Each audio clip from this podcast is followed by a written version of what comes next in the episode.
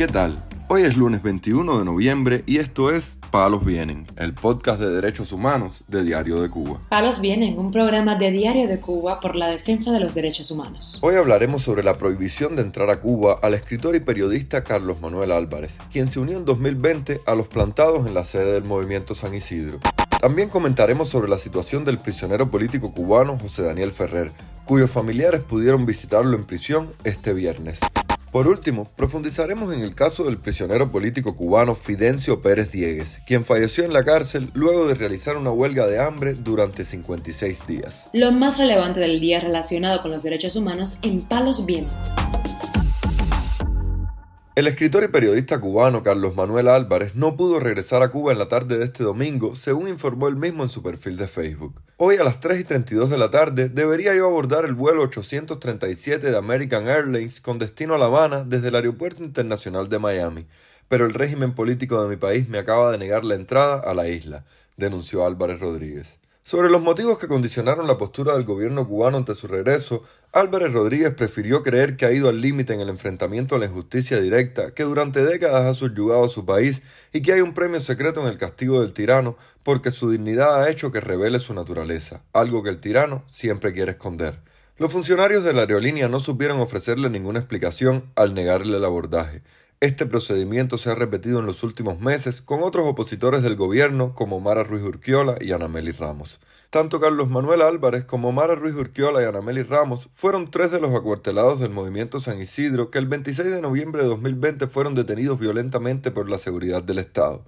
Michael Osorbo y Luis Manuel Otero Alcántara, otros dos opositores que encabezaban el movimiento San Isidro, cumplen actualmente condenas en las cárceles del régimen. Por otra parte, las autoridades cubanas permitieron a la esposa y dos de los hijos del opositor José Daniel Ferrer García verlo este viernes por dos horas en la cárcel de máxima seguridad de Malverde, en Santiago de Cuba, según informó en su perfil de Facebook Anabelki Ferrer García, la hermana del opositor. Durante dos horas pudo estar con su esposa Nelva Ismaray Ortega Tamayo, el pequeño Daniel José, hijo de ambos, y su hija Fátima Victoria Ferrer Cantillo. Lo encontraron muy delgado, pero al menos con mejor coloración en su piel, la cual permanece dañada por las picaduras de mosquitos y lesiones producto de bacterias y hongos, expresó la hermana del líder de la Unión Patriótica de Cuba. A la familia de Ferrer García le habían negado la visita familiar el lunes pasado, a pesar de que un agente de la seguridad del Estado, enviado desde La Habana, se le había prometido a Nelva Ortega Tamayo, esposa del activista. Debido a las constantes denuncias en los medios de prensa, a Ferrer García le han concedido además, después de más de 16 meses encarcelado, la entrada de papel y lápiz a la celda y le darán 10 minutos de llamada telefónica con los familiares dentro de Cuba, según dijo en otra publicación en Facebook la hermana del opositor.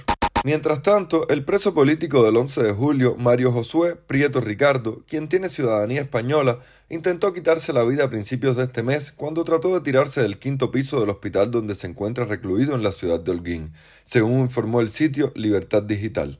Los guardias y las personas presentes en la instalación médica lo habrían impedido, según dijo la madre del recluso. Prieto Ricardo se encuentra hospitalizado desde el 17 de septiembre debido a que desde su entrada en prisión ha presentado mareos, fuertes dolores de cabeza y una considerable pérdida de la visión que abarca más del 70% de un ojo. Aparte de ello, el joven de 27 años presenta problemas de neurosis, trastorno de la personalidad e intento suicida, según advirtieron sus padres en cartas de reclamo al gobierno español para que intercedieran por su liberación. Hasta ahora esas gestiones no han prosperado. El intento de suicidio ocurrió cuando al preso lo trasladaban en silla de ruedas esposado de pies y manos para hacerle unos exámenes médicos. Palos bien. El Observatorio Cubano de Derechos Humanos reportó este domingo la muerte del preso Fidencio Pérez Diegues, quien falleció en la sala de penados de Camagüey luego de 56 días en huelga de hambre. El fallecimiento ocurrió el pasado 12 de noviembre, según indicó el Observatorio Cubano de Derechos Humanos en su cuenta de Twitter, donde agregó que Pérez Diegues fue condenado a 10 años de cárcel por el delito de hurto y sacrificio de ganado mayor, ante lo que su familia declaró que la condena era injusta.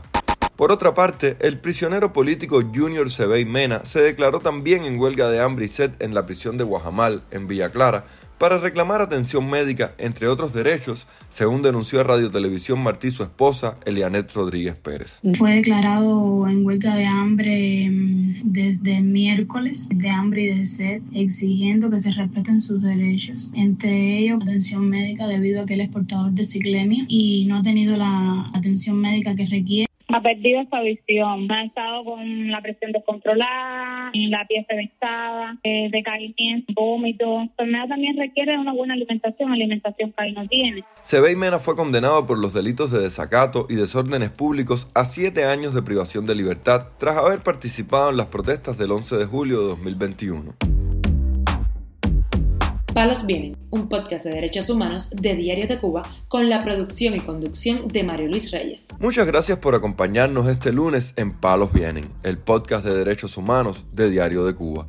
Pueden escucharnos en DDC Radio, Spotify, Google Podcast, Apple Podcast, Telegram y SoundCloud. Yo soy Mario Luis Reyes, mañana regresamos con más información.